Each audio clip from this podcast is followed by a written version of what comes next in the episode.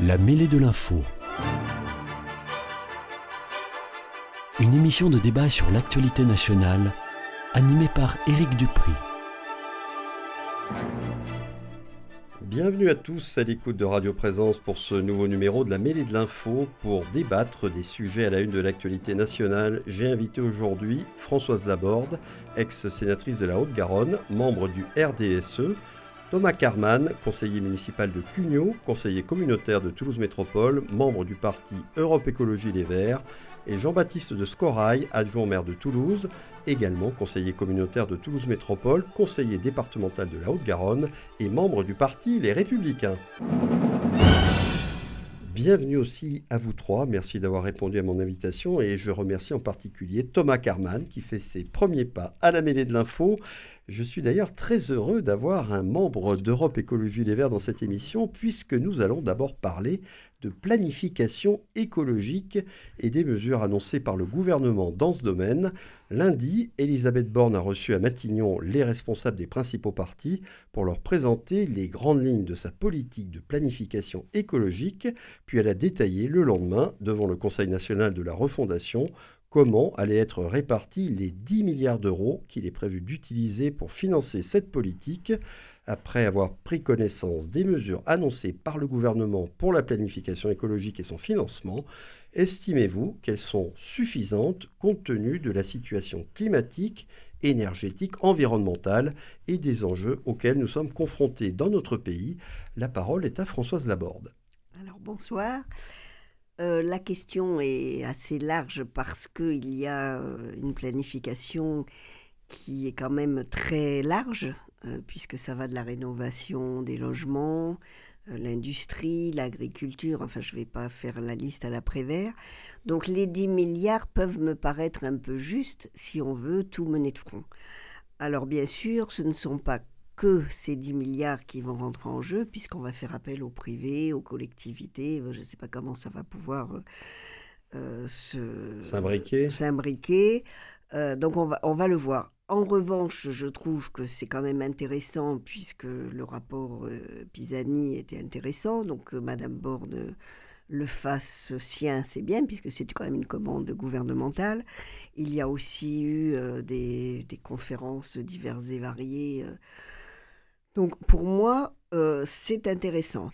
Euh, sur, par exemple, ne serait-ce que la rénovation, euh, c'est vrai que j'ai peur que, je crois que c'est 600 000 euros, ça me paraît un peu juste.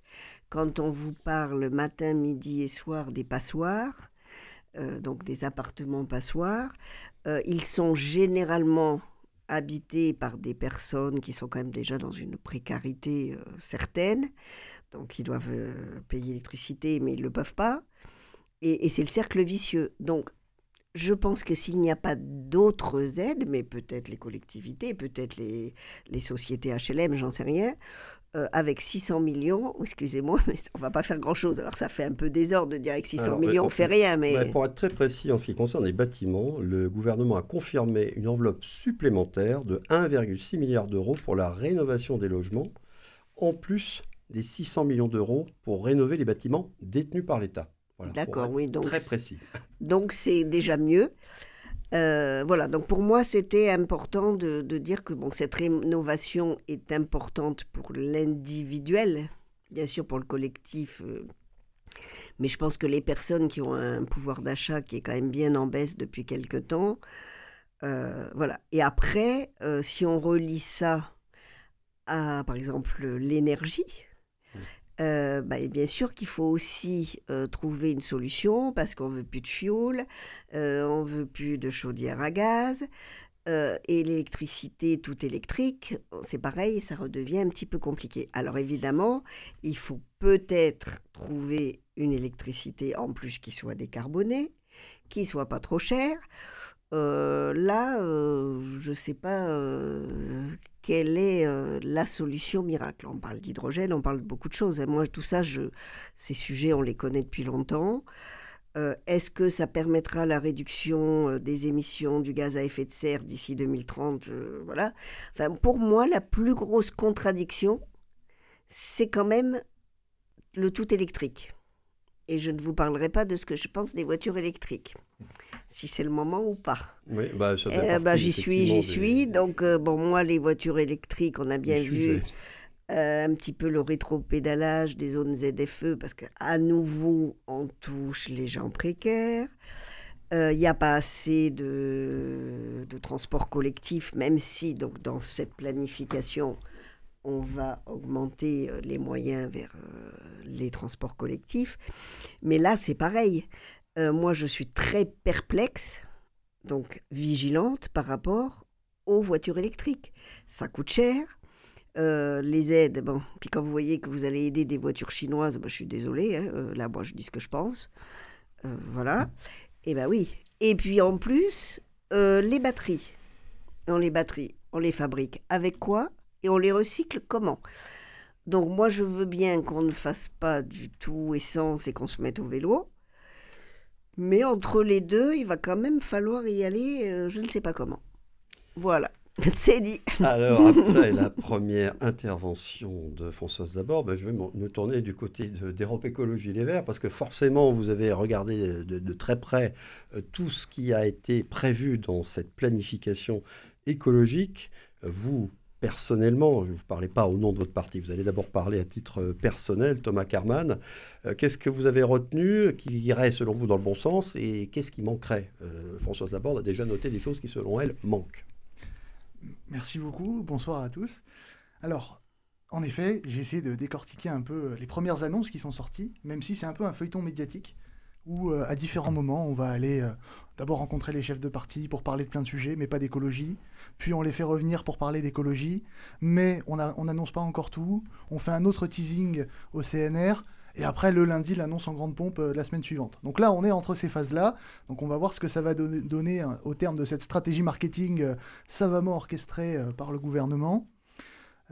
Aujourd'hui, des informations qu'on a, ce qu'on peut dire, c'est que pour construire ce plan, euh, le gouvernement s'est appuyé sur des bases scientifiques, sur euh, un état des lieux qui est assez complet et euh, intéressant. C'est ce qu'a relevé votre secrétaire nationale, Marine Tondelier. C'est exactement ce Les qu'a constats, elle relevé- a dit, c'est très bien.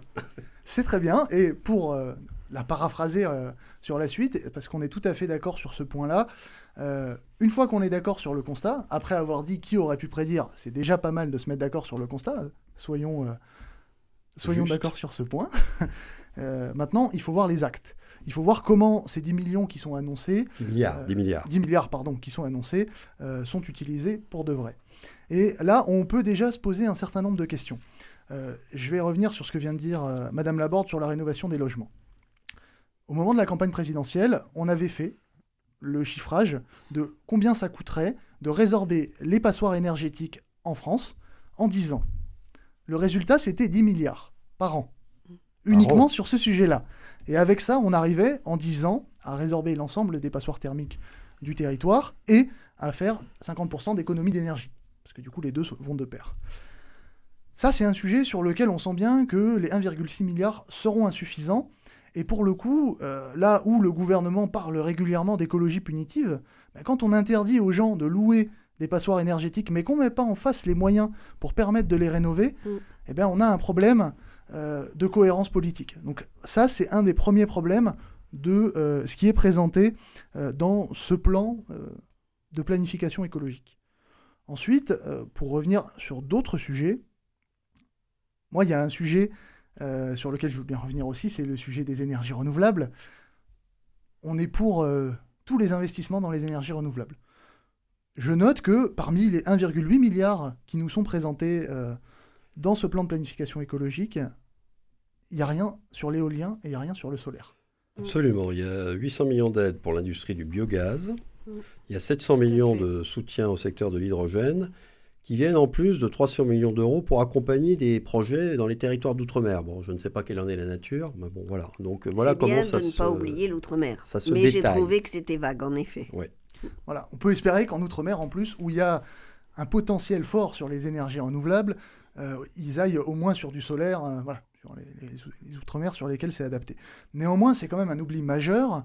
Et euh, quand on compare les 1,8 milliards euh, qui sont positionnés euh, sur ce point-là, on peut se poser la question de la comparaison avec les investissements dans le nucléaire qui ont été mis en avant ces derniers mois et se poser la question du coup de l'inégalité entre ces différents investissements. Alors, est-ce que ça ne voudrait pas dire tout simplement qu'un choix a été fait sans être annoncé clairement euh, comme quoi, bah, l'éolien, maintenant, on laisse un peu tomber parce qu'on estime que c'est pas la bonne piste et euh, on y va à fond sur le nucléaire.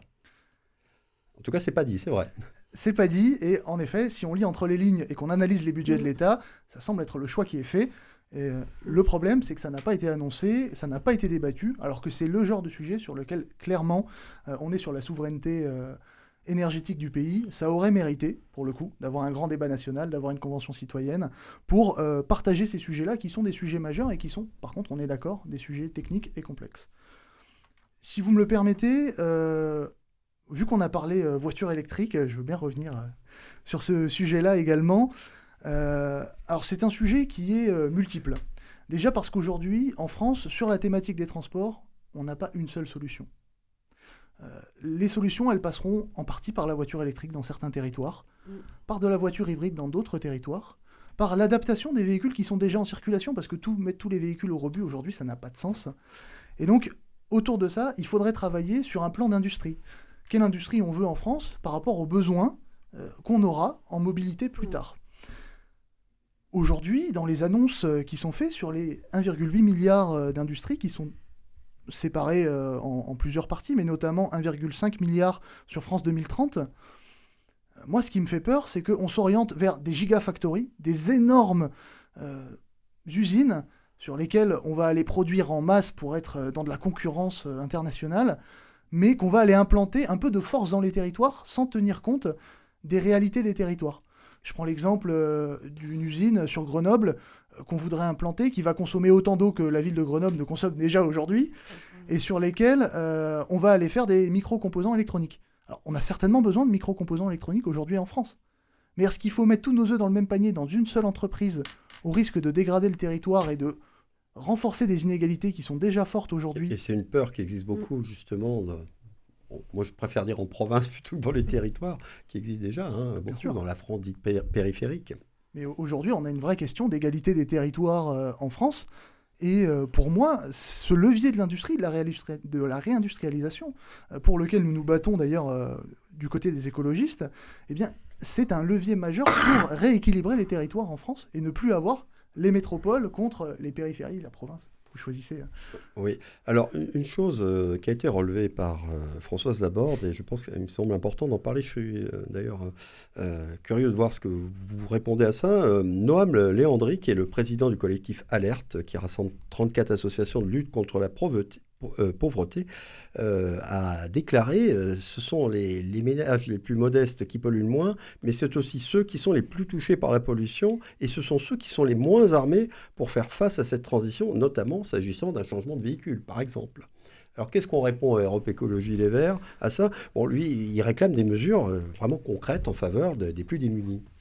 On est tout à fait d'accord avec ça à Europe Écologie Les Verts, et c'est d'ailleurs pour ça qu'on euh, associe toujours euh, la justice sociale avec euh, la justice environnementale. Parce qu'aujourd'hui, c'est les populations à Toulouse qui vivent le long du périphérique, avec leurs fenêtres sur le périphérique, qui subissent en premier la pollution de l'air, par exemple. Et ces inégalités environnementales, on les retrouve partout dans la société.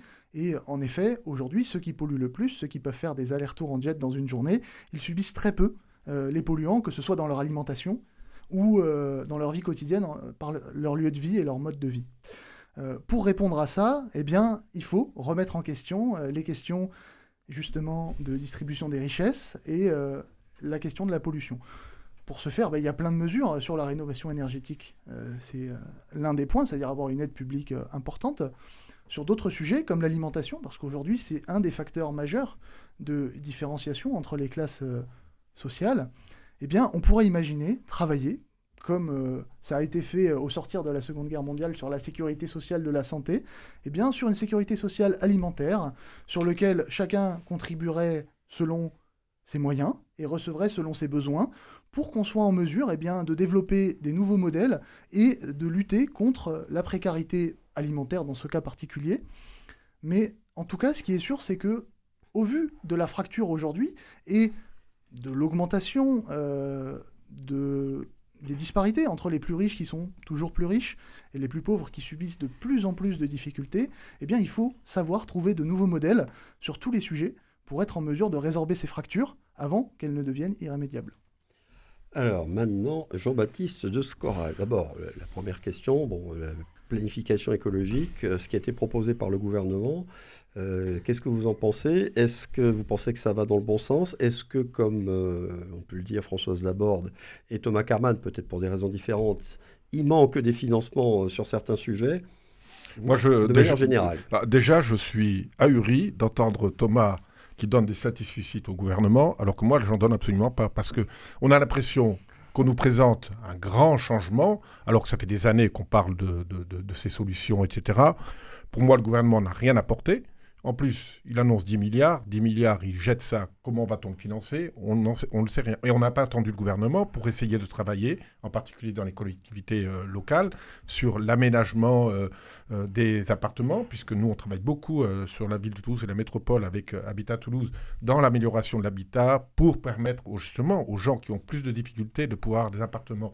Donc on n'a pas attendu M. Macron pour ça. On n'a pas attendu M. Macron aussi pour euh, travailler sur euh, la façon dont on, va réfléchir euh, sur la mise en place de, de, photovoltaïque, etc. Nous, à Toulouse, on est quand même, et j'en suis très fier d'être dans une métropole qui est le plus en avance, qui est la plus grande centrale euh, de Photovoltaïque. photovoltaïque. On est en train de travailler sur des projets, et c'est un peu des avant-premières, sur les parkings du Zénith, dans lesquels on laissera à la fois les arbres pousser, mais en plus on mettra du photovoltaïque. Donc si vous voulez, on fait plein de choses. Et, moi, je, je- je- je suis un peu ahuri que, que certains écologistes disent, voilà, oui, c'est super, mais ça fait longtemps qu'on aurait dû le faire. d'accord sur les constats. euh, oui, mais enfin, le constat, les- ça les fait, mesures, ça fait combien de temps qu'on Ouais, a fait ouais, ce constat? oui, Ça fait très longtemps. Donc, euh, et ce constat, moi, j'ai rien découvert de, de- de nouveau. J'ai vu qu'effectivement, ils allaient jeter 10 milliards d'euros euh, en pâture pour servir, avec beaucoup pour le monde agricole, ce qui est une bonne chose. On va voir ce que ça va, où ça va nous conduire. Mais Il y a 2 milliards euh, 3 hein, ouais, pour le oui, mais c'est quand même sur les 10 agriculture et biodiversité. sur 10 milliards, c'est quand même, euh, c'est quand même pas mal. Oui, oui. Maintenant, où va-t-on trouver l'argent? Parce que il y a quand même beaucoup d'incertitudes là-dessus. Donc, si vous voulez, euh, et c'est là où je rejoins Écologie Les Verts, c'est que c'est plutôt un coup de pub, des sbroufs. Et pour moi, ça n'apporte encore de rien. euh, rien, rien. Aujourd'hui, je vais être un peu euh, anti-Macron au national, parce qu'au local, c'est différent. Mais au national, je pense que quand même, il y a des choses. Je crois que c'est une fois, une fois de plus de l'esbrouf qu'on balance et on dit oui, c'est super, etc. Par contre, euh, là où je ne serais pas d'accord avec l'écologie Les Verts, arrêtons de monter les, les pauvres contre les riches. Il faut, arrêter, sortir de là. C'est pas les pauvres contre les riches, c'est laissons euh, ceux euh, qui ont besoin peut-être de temps en temps de prendre un avion rapidement pour aller travailler, etc. Moi, je ne veux pas leur interdire de le faire. Je veux qu'ils fassent attention, certainement. Mais arrêtons de monter les pauvres contre les riches. Aidons effectivement euh, le partage des richesses de telle manière à ce qu'on on puisse donner euh, de l'argent ou des aides aux, aux gens qui ont des difficultés, qui puissent euh, effectivement changer, euh, travailler sur l'énergie euh, de, de leur appartement, il y a des choses qui sont faites, par Mais- exemple, à la métropole, pour proposer des, des- des primes à des, à des Bien gens sûr, qui veulent changer de sûr. véhicule. Oui, on le fait, on le fait Alors, pour le, niveau de ressources. on le fait et on le fait aussi pour les vélos les électriques. On donne beaucoup de cho- choses pour aider les gens au vélo électrique. La région le fait aussi. Donc, si vous voulez, c'est ça qui nous choque un peu, c'est qu'on a l'impression que le gouvernement Macron annonce plein de choses, alors qu'on est déjà euh, depuis longtemps dans ce travail-là et on continue à le faire. Et je dirais qu'à Toulouse, on est bien en avance par rapport à beaucoup d'autres villes en France. Je crois que même on, doit faire partie des premières en sachant utiliser tous les moyens dont, et ça c'est mon domaine, donc l'énergie, dans lequel on est capable d'utiliser euh, l'énergie de la, Garonne pour la mettre au service des Toulousains, de capable de mettre du LED pour essayer de baisser significativement, faire de l'éclairage intelligent, tout ça, et on n'a pas attendu M. Macron pour le faire. Mais alors. Eh bien, il est en grande bon, forme. apparemment, ce soir, euh, oui. Jean-Baptiste est en- très- très en avance. Bon, bah, Jean-Baptiste est en grande forme. Euh, bon, je vais être clair. Je ne suis pas euh, toujours pro-Macron, contre Macron. C'est pas le sujet ce soir. Je veux dire, on est quand même là sur quelque chose de national. Donc c'est vrai euh, qu'au niveau de la métropole, des choses sont faites, des constats, des choses qui avancent Je pense qu'il y a beaucoup de collectivités qui Et essayent beaucoup de faire de des choses. collectivités, Bon, de dans des directions métropoles. qui peuvent être différentes, aider Voilà, aussi. mais c'est vrai que voilà, il faut quand même qu'au niveau national, dans des petites euh, collectivités, euh, parce que tout le monde n'est pas métropole, Bien sûr. et on le voit Ah bien, dans- les communautés de communes et tout de ça. communes dans des campagnes. Voilà, euh, donc moi, je, mets et juste un petit bémol là-dessus. En revanche, j'entends bien ce qui est dit sur les, les 10 milliards, c'est balancé, en même temps, on peut dire que ce n'est pas assez. Donc, bon, il va falloir qu'il y ait de vraies discussions. Euh, je pense que, bien sûr, c'est de la pub hein, et, et de la stratégie, mais ça, euh, je veux dire, quel président n'a pas fait ça? Euh, surtout que bon, Emmanuel Macron n'est pas en position très facile en ce moment, euh, à chaque fois qu'il y a un sujet. l'opinion publique, c'est sûr. oui. il en prend plein la figure. Donc, il essaye de trouver un sujet sur lequel Il pourrait y avoir consensus. en voilà, tout cas, il on ne peut quand même pas complètement euh, l'assassiner. Après, la stratégie est classique, bien sûr, messieurs, euh, puisque là je suis entouré de messieurs et messieurs, dames, n'y par rapport parité, on est désolé. à par rapport Aux à, auditeurs à et voilà, aux auditeurs et auditrices. Euh, je pense que, bien sûr, on saura tout lundi soir.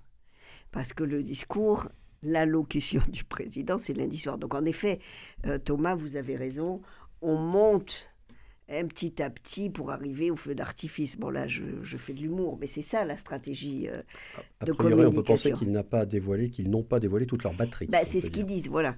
Bon, euh, après, il y a des choses qui sont quand même intéressantes et qu'il faudra continuer à travailler. Moi, je suis très contente, par exemple, sur le volet agriculture, parce que les pesticides, moi, je fais partie des personnes qui ont voté au Sénat contre tous ces pesticides. Euh, ce n'est pas toujours passé, on est revenu en arrière pour des tas de bonnes et mauvaises raisons, les betteraves, vous comprenez, il y a toujours des exceptions qui confirment la règle. Euh, donc on dit plus de pesticides de telle sorte, mais pour pouvoir quand même nourrir tout le monde, ah ben d'un seul coup on vous remet des pesticides. Donc moi par contre là, je suis vraiment très contente, mais j'espère Ça, ça fait partie des bonnes mesures Ah, pour selon vous, moi- qu'il fallait pour faire. moi, 2 c'est milliards, une c'est c'est beaucoup. très sur bonne mesure. Et il y a 300 Parce- millions pour un plan phytosanitaire Voilà. avec l'ambition de réduire la Voilà. dépendance aux pesticides. Voilà, J'ai trop vu euh, deux pas en avant, trois pas en arrière. Je me dis peut-être que là, on fera trois pas en avant et un petit peu moins en arrière. Voilà. Euh, sur ce sujet, Thomas Carman, est-ce que vous donnez un satisfait euh, au gouvernement ou est-ce que pour vous, c'est pas assez ou c'est pas assez clair En tout cas, on ne sait pas vraiment ce qu'il y a derrière. Alors clairement, euh, pas de satisfait euh, sur l'ensemble de ces sujets-là. Enfin, bon, sur euh, le Sur su- celui-ci en particulier, je voulais dire. Voilà, sur celui-ci en particulier, euh, il faut travailler sur euh, la baisse d'utilisation des produits phytosanitaires. Il faut qu'on travaille sur des choses sur lesquelles les maires alertent depuis des années, qui sont les projections de produits phytosanitaires à proximité des habitations. Et là, c'est sur tous les territoires, même sur la métropole, on a ces questions-là qui se posent. Et en effet, à mon avis, si jamais on veut aller plus loin que des annonces de chiffres, sur ces questions-là, il faut prendre des mesures ambitieuses, annoncer que les polluants sur lesquels on a des doutes, on fait jouer le principe De précaution. de précaution. Euh, voilà. Et ça, ce sera une vraie mesure politique. Donc on verra comment on utilise ces 300 millions qui sont annoncés, mais la priorité, c'est le principe de précaution et c'est de protéger nos populations. Alors Jean-Baptiste de Scora, je sais que le sujet agricole vous tient beaucoup à cœur, pour des raisons familiales Oui, d'ailleurs à la base. c'est clair. Euh, Alors, euh, moi, moi, ce que je pense, c'est qu'effectivement, on ne peut pas se dire qu'on peut être pour les pesticides. Ça serait idiot. Mais euh, avant de dire on supprime tout, est-ce qu'on a des choses aussi, des moyens qui permettent De et dont l'argent de remplacer? Parce que le souci, il est là. C'est d'arriver à trouver des moyens qui remplacent. On ne va pas aller, et et ça je reviens dessus, détruire notre agriculture, détruire, euh, je pense au problème des betteraves, euh, arrêter de faire du sucre alors qu'on était leader mondial dans la vente du sucre et laisser rentrer des produits pleins de pesticides qui nous arrivent de tous les autres pays- émergents. Et la problématique, elle est là. Bien sûr qu'il faut lutter contre les pesticides, etc. Je pense que les choses se sont aggravées. On a vu aussi la santé des agriculteurs euh, qui a, rendu- qui a oui, été oui, problématique. mais- Mais aussi, il faut aussi essayer d'aller dans la recherche pour permettre effectivement de trouver des produits alternatifs qui pourront permettre de, parce qu'effectivement, on a besoin de nourrir et on ne va pas aller, après avoir détruit notre industrie, redétruire notre agriculture, qui est une agriculture qui était le leader mondial. Donc il y a un moment où il faut aussi essayer de faire ça avec raison, calme, sérénité, et de dire on interdit tout de suite tout. je pense que c'est une erreur. Il faut essayer de trouver euh, un juste milieu de telle manière à ce qu'on puisse travailler dans la recherche de, de nouveaux et, surtout avoir une règle simple, c'est que si on interdit des pesticides en France, c'est qu'aussi on interdit l'arrivée de produits avec des pesticides qui viennent des, autres pays du monde. Il faut des barrières à l'entrée. Bah, euh, enfin, ça serait de la justice. Et le problème, il est là chez les agriculteurs. C'est que d'un côté, je pense que tout le monde est d'accord, d'un côté, on, on essaye d'être le plus respectueux possible de tout, et on le voit pour l'énergie. Euh, on voit que l'Allemagne remet les centrales à charbon, alors que c'est une, tout le monde sait que c'est ça qui, pollue le plus. Hein, et pendant des années, ils ont lutté contre le nucléaire, etc. Et personne ne dit rien. L'Europe ne dit rien. Moi, ça me, je suis très choqué. On est en train de montrer l'Allemagne contre la France à ce sujet-là parce que et on laisse l'Allemagne faire ce qu'elle veut. Ben non, euh, le, charbon, c'est une erreur, il faut le dire. Bon, effectivement, pendant longtemps, le nucléaire, on, a lutté contre. Je pense que le nucléaire euh, il faut continuer à développer ce, nucléaire, travailler aussi sur euh, les, déchets, etc.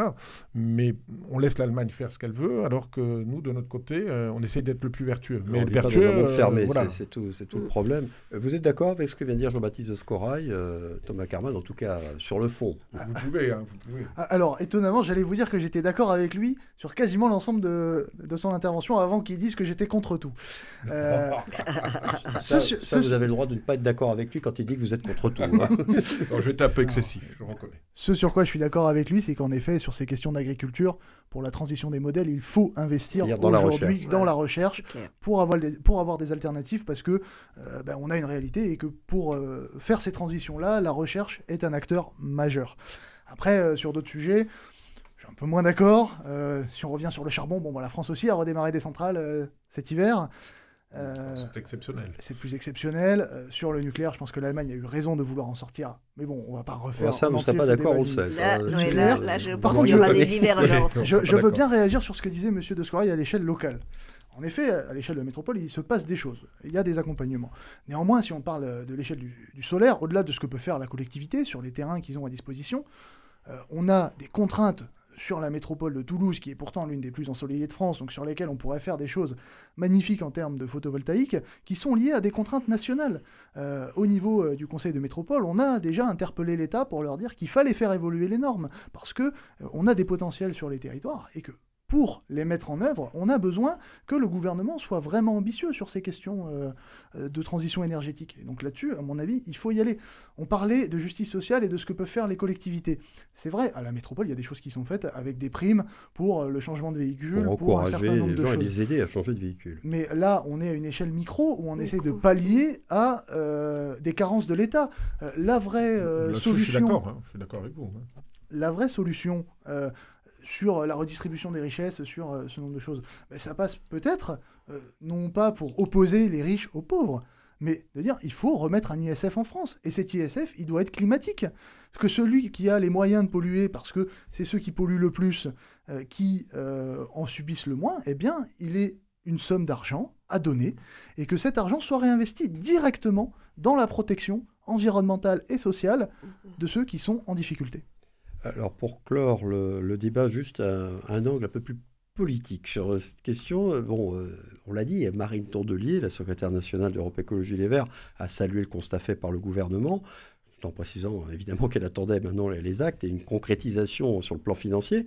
Manuel Bompard, lui, il a préféré carrément boycotter la réunion de présentation à Matignon. Il a justifié son absence par le fait que le gouvernement, je cite ces mots, multiplie les initiatives de contournement du travail parlementaire ce sujet ayant, selon lui, je remets les guillemets, vocation à être débattu par les députés. Est-ce que vous comprenez sa position ou est-ce que vous la trouvez très regrettable euh, Françoise Laborde?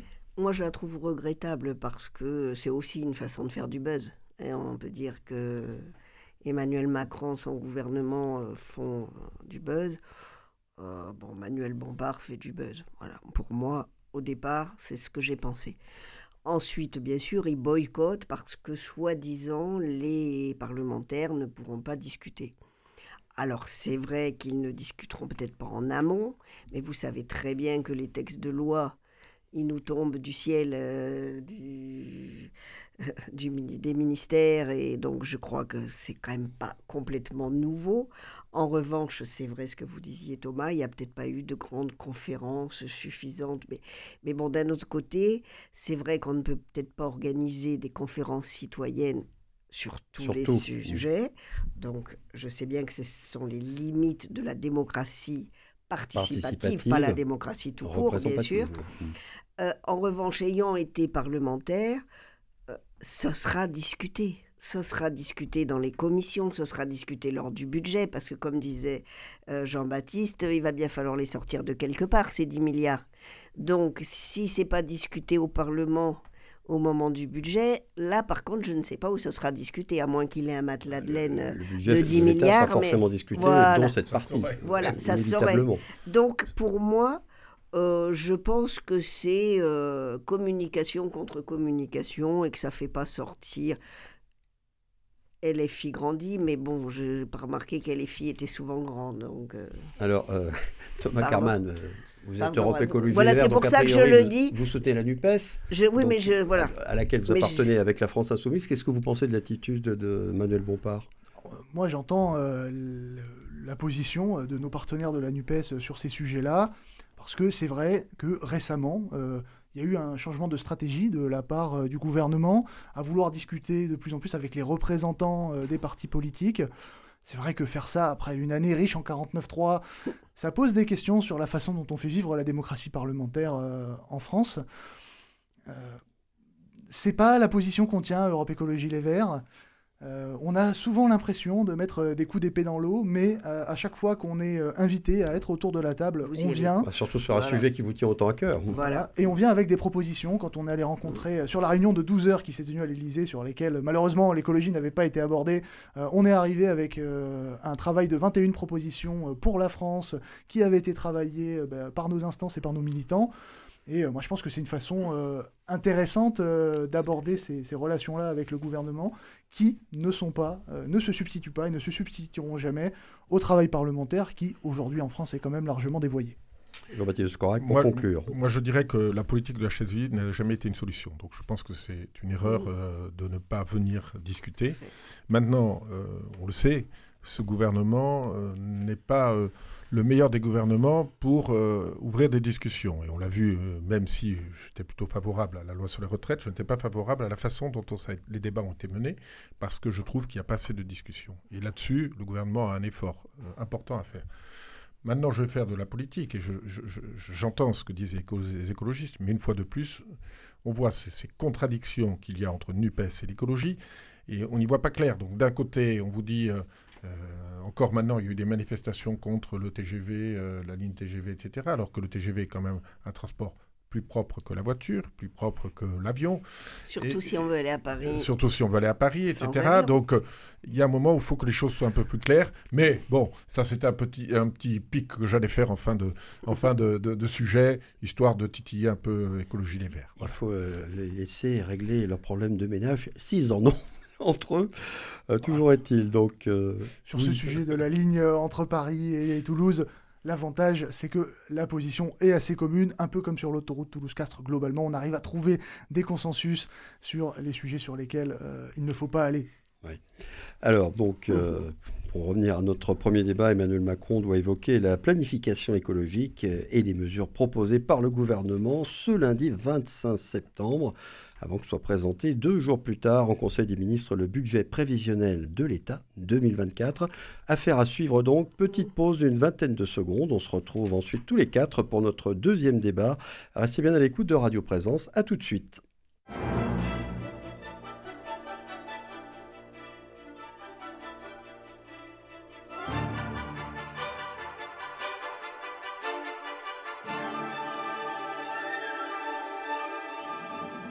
La mêlée de l'info, Éric Dupri.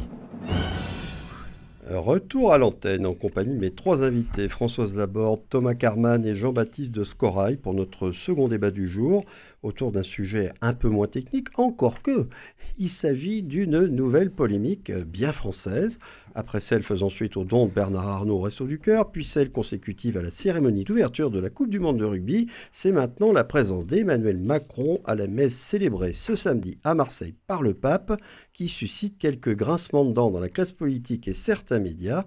Et vous, chers invités, qu'est-ce que vous en pensez? Trouvez-vous que les critiques concernant la présence du président de la République à cette célébration sont fondées ou au contraire vous semblent-elles déplacées, voire complètement futiles et hors de propos? À Jean-Baptiste de Scora, vous avez forcément votre idée sur la question. Oui, mais voilà, j'ai deux, aspects. À la fois, le premier, c'est de dire que c'est le rôle du président de la République d'assister effectivement à, cette messe. La France est un pays catholique, laïque, certes, et c'est important de le dire, avec la séparation de l'Église et de l'État, mais il est là aussi pour représenter la France. Il reçoit euh, donc un président, entre guillemets, enfin un chef d'État, on va dire, pas un président, excusez-moi, un chef d'État religieux, certes, et donc c'est quand même important euh, d'aller assister, et là-dessus, j'ai aucun souci pour moi avec la laïcité. Par contre, là où je le trouve, et je prends des mots forts, il est complètement ridicule d'aller se justifier en disant oui, mais je n'irai pas communier. L'histoire de communier, il a le droit d'aller communier s'il veut ou s'il veut pas. C'est une affaire personnelle. Euh, on, est croyant ou on l'est pas. La communion n'a rien à voir avec l'histoire de la laïcité. C'est du grand n'importe quoi. Donc je trouve qu'il aurait dû s'arrêter à la première partie et pas attaquer la deuxième. S'il va vers la deuxième, effectivement, c'est là où je me dis que je ne vais pas aller communier. Ça veut dire que, bon, bah, s'il n'est pas vous trouvez qu'en fait, il a tort de justifier tout simplement Il a tort de justifier parce que ça, ne sert à rien. Euh, et, et, quand il y a l'arrivée d'un évêque dans les départements, souvent et, quasiment tout le temps, vous avez l'élu du département, euh, l'élu de la ville, l'élu des départements qui sont présents dans les cérémonies. Ça ne gêne personne. Voilà, c'est tout, point barre. Après, s'il veut aller communier, il va communier, s'il ne veut pas y aller. Donc c'est vraiment une tempête dans un verre d'eau. Et, dans un euh, bénitier. Ou dans un bénitier, on va dire, effectivement, ce serait plus... plus... Voilà, après, euh, dans ce cas-là, euh, si on remet en cause le fait qu'il aille dans le temple du foot, enfin, plein de choses. Mais c'est vraiment ridicule. Je crois que la, laïcité à la française n'est pas remise en cause par l'arrivée de M. Macron à cette messe. voilà. Alors, je, rappelle, euh, en passant, concernant le fait qu'un président de la République a communié à la messe, euh, le général de Gaulle, qui était, Dieu eh sait si c'était un eh catholique euh, fervent, pratiquant, qui allait à la messe tous les jours. Vous allez me parler de ça. Non, mais, non, mais J'allais en parler, donc ça tombe bien. Oui, je sais que de toute façon. Le général de Gaulle n'a pas toujours raison. Hein. Ah ben, général, mais quand même. On peut être en désaccord avec lui. Lui, en tout cas, n'allait pas communier lorsqu'il assistait à des messes en tant que président de la République. Oui, mais il parlait d'une phrase, effectivement, je ne sais plus quelle était sa phrase, peut-être. La République ne communie pas. Oui, c'était pas. C'est à titre personnel eh ben moi, ça me convient. La République ne communie pas. C'est un peu. Euh, bah, parce que vous avez, réagi, allez-y. Alors oui, j'ai réagi parce que euh, j'ai réagi un petit peu euh, à la polémique, bien sûr, et je vais vous expliquer, mais aussi à ce qu'a dit Jean-Baptiste Scorail, bien sûr, puisque quand il commence à dire la France est catholique, et même si elle est laïque, au secours, pardon. Mais ça, c'est historique, ça, c'est la vérité. Oui, oui, mais en tant que président de la République. Judéo-chrétienne, on va dire plutôt. Voilà, déjà. oui, déjà... judéo-chrétienne, c'est un peu. Voilà. c'est vrai que la France est la fille de l'Église, voilà. tout ça, c'est pas nouveau. mais c'est pas, une qu'elle a été longtemps majoritairement catholique tout de même. donc voilà, donc déjà, ça, ça a été ce qui m'a fait un peu bondir. Et ensuite, voilà, quand même pour moi, la République est laïque. Notre président donc représente cette neutralité. Donc en effet, je trouve qu'il y a eu peut-être une trop forte polémique, mais de toute façon, nous, Français, on aime polémiquer, donc c'est parfait. Bah, je dis, euh, on a eu euh, l'argent avec Bernard Arnault, on a eu une euh, autre histoire avec la cérémonie d'ouverture de la Coupe de Monde de rugby, et ben maintenant, on a la religion. Voilà. Alors c'est vrai que, gagnant, là. encore et les filles qui a fait monter la mayonnaise, je suis désolée, mais les filles, moi, je les aime pas, donc comme ça, c'est fait, je le dis à l'antenne, comme ça, tout le monde le sait. Et les autres partis n'ont pas trop bougé parce qu'ils savent qu'il faut balayer devant sa porte. Euh, les présidents, qu'ils soient LR, socialistes ou autres, ont assisté à des messes. Euh, certains euh, politiques vont assister aux fins de jeûne, etc. Donc on va, à la, Ramadan, hein, voilà, on va à la mosquée, on va à la synagogue, on peut aller ailleurs. Donc c'est vrai que sur là j'étais assez prudente et bon. Pour autant, euh, moi, je trouve que c'est bien que le président ait précisé qu'il y allait par courtoisie, parce que j'aurais préféré qu'il aille rencontrer le pape avant ou après la messe, puisque le pape, parce qu'en fait c'est le pape qui nous a mis un petit peu dans la pagaille, c'est que le pape a dit je ne viens pas en France, Je vais à Marseille. je vais à Marseille Là, pour parler oui. de l'immigration et de la Méditerranée. Donc c'est un peu lui qui nous a mis l'ouaille, comme on dit. hein. eh ben oui. Il est à Marseille, mais il n'est pas en France. hein. Voilà. Assez Et ça, c'est ça qui est gênant, parce que notre président de la République, que je ne soutiens pas toujours, il s'est retrouvé quand même un peu entre deux. Et pour autant, là où moi, j'aurais préféré donc vraiment qu'il n'aille pas à cette messe, même si, voilà, je trouve que c'est euh, hein, peut-être excessif comme tempête, c'est qu'il soutient, et j'en suis ravie, Gabriel Attal, nouveau ministre de l'Éducation nationale, contre les abayas avec l'appui du Conseil d'État. Donc on se retrouve à nouveau en même temps ou en grand écart. Et c'est ça, moi, que je mets en avant. Parce que Vous les pensez qu'on peut- mettre ça sur le même plan? Ah bah oui, parce que d'un côté, notre président, République laïque, affirme donc la laïcité, Le principe de laïcité. le principe, etc. Et, et quelque temps après, on, où c'est pas encore bien assis, hein, parce qu'il y en a des polémiques et des recours, et des...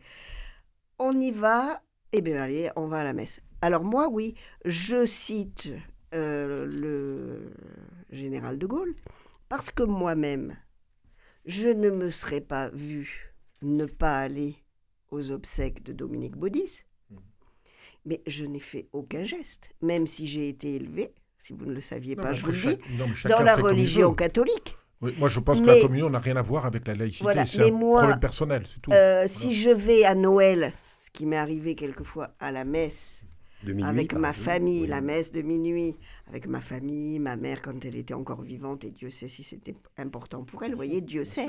Non, non, mais Là- je pouvais communier. Mais quand je suis allée aux obsèques de Dominique Baudis, j'étais une bonne sénatrice républicaine. Je suis désolée. Le, le fait de communier ne fait pas, ne fait- ne- ne- n'est pas Mais le pas- fait qu'on n'est pas républicain. Ça n'a rien à voir. Que la communion, c'est quelque chose de personnel. Donc, Oui, je pense mais faut pas mélanger si on deux. va à la communion avec son écharpe, on, on mélange les genres. Là, je, je suis d'accord. désolée. Là, je suis d'accord. Voilà, merci. Bon, on arrive à vous mettre d'accord sur Voilà. ce Non, point. non, mais c'est Alors pas vous, avec Thomas l'écharpe, c'est- Carman, vous êtes d'accord avec qui Bah avec oui, mais quel le président n'a pas sur- d'écharpe, donc c'est ce pour qui a été évoqué jusqu'alors.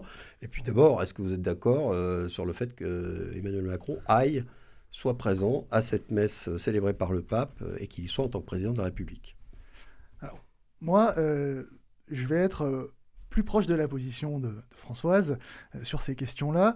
Tout d'abord, je trouve normal que le président de la République accueille le pape lors de son déplacement en France. Que ce soit une visite d'État ou non, il est normal pour un chef d'État d'accueillir un autre chef d'État et d'échanger avec les responsables euh, des cultes, quels qu'ils soient, euh, quand ils sont représentés dans le pays, c'est tout à fait normal. Ensuite, je veux re- revenir, comme l'a dit Françoise, sur la disproportion que me semble prendre cette polémique. Euh, on a suffisamment de sujets importants euh, en cette rentrée politique, sûr. avec euh, le nombre euh, d'enseignants présents dans les classes, ou plutôt non présents dans les classes, euh, avec lesquels on doit travailler au quotidien, dans les communes, dans les collèges, dans les lycées. Donc ça, c'est un un vrai sujet sur lequel j'aurais aimé qu'on parle autant que de ce sujet de la visite du pape à, à Marseille. Ensuite, euh, bah, j'aimerais aussi saluer cette visite du pape à Marseille, qui est euh, très intéressante.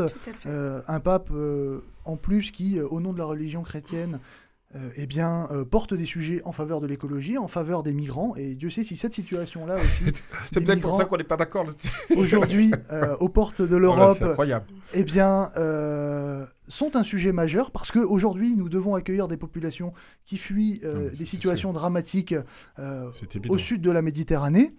Et cette question-là, elle doit se poser aussi à l'avenir avec les réfugiés climatiques qui vont arriver. Donc moi, j'aurais apprécié que euh, ce soit une occasion pour que le pape puisse échanger avec le président de la République et euh, pourquoi pas que le président de la République ah, adopte des positions en faveur des migrants plus proches de celles du pape que celles que tient aujourd'hui son ministre de Oui, mais le l'Intérieur. pape donne pas de solution, c'est ça le problème. C'est alors c'est son rôle d'aiguiller, mais moi j'aimerais bien qu'il porte des solutions aussi là-dessus, hein, parce Alors- que le problème est très complexe. La facilité, c'est pas d'aller donner un coup de pied aux des, des immigrants, c'est c'est pas la solution. Il faut la trouver, mais il faut aussi apporter des solutions. Je suis pas sûr que le pape il apporte euh, en Alors, ce moment. On, est peu- on- on C'est peut quand même être- grave, c'est moi qui dis ça, mais bon. On peut être d'accord sur ce sujet-là, néanmoins, sur l'esprit pour aborder le problème, je préfère celui du pape, même s'il y a moins de solutions, que celui de notre ministre de l'Intérieur porte aujourd'hui. ensuite, puisque c'est le cœur de la question, est-ce que le président doit ou non assister à cette cérémonie? Le fait qu'il se revendique d'y aller en tant que chef de l'État, peut me poser question, notamment, euh, comme l'a dit euh, Françoise, sur des questions de timing. C'est-à-dire qu'après avoir mis en avant euh, une religion à l'occasion de la rentrée scolaire, en étant parfois virulent selon les propos qui ont pu être tenus par les membres du gouvernement, eh bien, le timing n'est pas le bon pour s'afficher en faveur ou avec une préférence vis-à-vis d'une autre religion. Pour moi, euh, j'ai lu en préparant cette émission euh, une tribune du Monde avec laquelle j'ai retenu une phrase qui résume assez bien ma position vis-à-vis de la loi de 1905. C'est dire que l'État, tout en protégeant ardemment les divers cultes et leurs exercices, ne devait se mêler d'aucun. Donc moi, que le président de la République ait, à titre individuel, euh, une religion, qu'il suit son culte dans sa vie personnelle, ça ne pose aucun problème et c'est tout à fait normal parce que c'est la liberté de l'ensemble des Français que là, dans le timing politique, ils choisissent de mettre ça en avant, alors qu'il a l'occasion de discuter avec le pape en amont et qu'il le raccompagne à l'aéroport euh, après. D'autant plus que, paraît-il, ils s'entendent très bien tous les deux. Voilà. La relation euh, est prête. Ça, je, l'entends bien. Moi, je pense qu'effectivement, il aurait. Surtout que, bon. Euh, c'est maladroit pour. Voilà, c'est très Il serait. j'en sais bien, mais effectivement, c'est un homme politique catholique pratiquant, etc. Bon, il a raison d'aller à la messe. Il peut y aller à titre personnel, il fait ce qu'il veut. OK. Effectivement, là, je vous rejoins. Il aurait peut-être pu en discuter avant, etc. Maintenant, moi, je reviens toujours au même problème. C'est oui, je vais à la messe. Après, je mélange les gens en disant, ben oui, mais je ne vais pas communier. Je trouve ça ridicule. Il n'y a pas d'autre mot. Pour moi, c'est complètement ridicule. Voilà, c'est tout. Est-ce que vous trouvez que c'est ridicule, vous, Thomas Carman, que Emmanuel Macron ait cru bon de se justifier sur, sur cette question? J'y vais, mais rassurez-vous, euh, je, n'irai pas en tant que pratiquant. Alors moi, j'aurais préféré qu'ils disent, euh, à l'image de Clémenceau à l'époque, je n'y vais pas, néanmoins, euh, ma femme y assistera, n'ayant pas de statut officiel. voilà. Je trouve que pour éviter la faute dès le début, euh, c'est plus simple de se déporter plutôt que d'y aller et ensuite d'être sur une pente glissante et de chercher à se justifier. Et là, pour le coup, je suis d'accord avec M. Euh, Monsieur de Scorail euh, sur les différentes manières de pratiquer ou non le culte. En fait, il se met lui-même en difficulté. Il se savonne la planche et après, il va glisser C'est toujours difficile, justement, avec cette notion de France catholique, mm. etc., de traiter avec égalité les religions. Et, donc, dès qu'on glisse un peu en donnant l'impression, qui n'est pas tout à fait une impression, de favoriser une religion, bah, automatiquement, le piège se referme. Alors qu'un président, bah, s'il veut pas que le piège se referme, il va pas à la messe officielle. Et qu'il y aille quand il est en vacances ou quand il veut le dimanche, on s'en moque d'ailleurs, euh, voilà. Mais qu'il y aille justement ce, jour-là, c'est pour moi euh, pas... Euh, une bonne idée. Mais voilà. Je pense qu'il y a un coup politique aussi. Hein. Voilà. Il faut le dire. Enfin, bon, je ne veux pas juger l'homme parce que je ne devrais pas, mais je pense non, non. Euh, mais le coup politique, on peut en parler. Parce que j'ai quand même lu dans tout, bien sûr, puisque moi aussi j'ai travaillé un peu le sujet, euh, c'est de lire euh, la position, parce que j'ai un peu menti en début quand j'ai dit que les, les groupes politiques n'avaient pas trop pris position. Enfin, Olivier Marlex, il y allait de bon cœur quand même. LR, ah, des républicains. Donc LR. Donc là, moi, j'ai trouvé ça énorme, euh, parce que je pensais que lui serait content oui, je, pense aussi que c'est un coup euh, politique. Qui puisse être, que le président soit présent. Et là, oh là, alors là, shocking, etc. Mais, mais où on est là? Et mais pourquoi? Parce que derrière, il y a cette histoire de fin de vie. Hein, le texte qui devrait arriver au Parlement sur la fin de vie. Là, c'est pareil. Euh, lui, il dit, euh, est-ce que je, je l'ai écrit parce que c'est assez drôle, euh, mais lui est déjà prêt, alors qu'on ne lui demande rien à l'instant T, hein, euh, à lutter contre le texte fin de vie qui heurte tous les catholiques. Alors moi, je me suis dit, il a de la chance, Monsieur Marlex, de connaître tous les catholiques. Déjà, et puis il n'y a pas que les catholiques, c'est ça le problème. C'est que y a peut-être... Euh, là, il fait de la politique. Et donc, on est euh, déjà dans une surenchère politique, dans un positionnement Et ça, j'avoue que ça me fatigue de plus en Surtout plus. que c'est- c'est c'est pas un problème catholique contre Ouais, les autres, c'est un problème euh, sociétal important, certes, dans lequel il faudra discuter. dont on aura l'occasion de et discuter. Je pense que vous avez des catholiques qui sont- parlerons avec Vous avez des, catholiques sûr, qui sont bien cette loi de fin de vie, vous en avez qui sont contre. Moi, j'ai trouvé Voilà, énorme. Je connais Oui. tous les catholiques, ça, Oui, ça c'est- magique. Ça, ça vous a choqué, vous, Thomas Carman, cette euh, prise de position de Olivier Marlex, euh, sur, qui, qui a complètement dévié, en fait, euh, sur un autre sujet qui n'a pas grand-chose à voir avec euh, celui qui nous intéresse à l'instant. Mais Comme je vous disais au début, je, je suis déjà pas fan des polémiques. Mais alors essayer de faire de la surenchère de polémiques sur des polémiques, je trouve que ça ne contribue pas à un débat national calme et apaisé, surtout comme vous l'évoquiez, euh, sur les enchaînements de polémiques sur euh, l'ensemble des sujets. Bon, je pense qu'il y aura un débat euh, qui, est nécessaire sur cette question euh, de la fin de vie, mais que euh, par moment, euh, aller tirer des pelotes de fil un peu trop loin, euh, ça dessert euh, la qualité de notre débat Je national. suis tout à fait d'accord. On va, on va Nous arrêter sommes là. d'accord tous les trois quand même. Ouais, le on a- je trouve qu'on essaie de. de- de- de- Bah, par des voies différentes, mais vous êtes arrivé effectivement à une certaine forme d'accord. Euh, Peut-être pas Sur quand la- même. Bon, sur, un certain complètement, sur le Voilà. dos d'Olivier Marlex. Le pauvre. Oui. le pauvre. On va arrêter là donc ce second débat. On va pouvoir euh, consacrer les dernières minutes de cette émission à notre rubrique euh, coup de gueule, coup de cœur. Alors, euh, en bah, Thomas Carman, puisque vous venez pour la première fois dans cette émission, euh, c'est vous qui allez ouvrir le bal. Est-ce que ça va être un, un coup de cœur ou un coup de gueule? Alors, je vous avoue que quand même, en ce moment, euh, il y a un sujet dans l'actualité qui euh, me pousse à, à faire un sacré coup de gueule. C'est, on a eu les journées du patrimoine avec Oui. une super vidéo de Clément Beaune qui nous parlait des transports en France et qui, en travers ce plan transition écologique, nous parle encore de transports en France, mais euh, qui, à côté de ça, bah, soutient des sujets comme l'autoroute A69 entre Castres et Toulouse et qui a le culot de le faire, alors qu'en face de son ministère, il a Thomas Braille qui est perché dans un arbre en grève de la faim depuis 20 jours. Et ça, moi, ça me pose un sacré problème sur euh, la façon d'aborder ces sujets euh, dans notre pays. Et d'autant plus que on était au début hein, sur ce sujet du plan de planification écologique, mais quand on met 1,6 milliard sur la question des transports, c'est moins que le coût de la ligne de métro à Toulouse. Et on ose faire croire qu'avec ça, au niveau national, on est capable de euh, proposer des vraies solutions aux Français. Non, ça, c'est pas possible. Et euh, si jamais on arrêtait déjà euh, de mettre de l'argent dans des routes qui ne servent à rien et qui détruisent nos vies, nos territoires et notre pouvoir d'achat, parce qu'une autoroute à 18 euros, il faut pas déconner quand même pour faire un aller-retour Toulouse-Castres, euh, eh bien, on pourrait discuter là encore de vrais sujets et de solutions pour transformer la vie des gens. Donc c'est le coup de gueule contre Clément Beaune, si j'ai bien compris, la politique de transport euh, du gouvernement. Alors, Alors bon, si je fais un coup de Jean-Baptiste gueule, alors, Escorail, vous, coup de gueule Euh, aussi. Bien, le, le gouvernement a annoncé effectivement euh, qu'il autorisait euh, la vente à perte euh, de carburant. Alors, euh, bon, c'est une solution. La grande distribution a dit qu'elle était absolument contre, et je peux comprendre, parce que vendre à perte, euh, ça n'a jamais amené de la richesse euh, oui, aux entreprises et, et aux gens.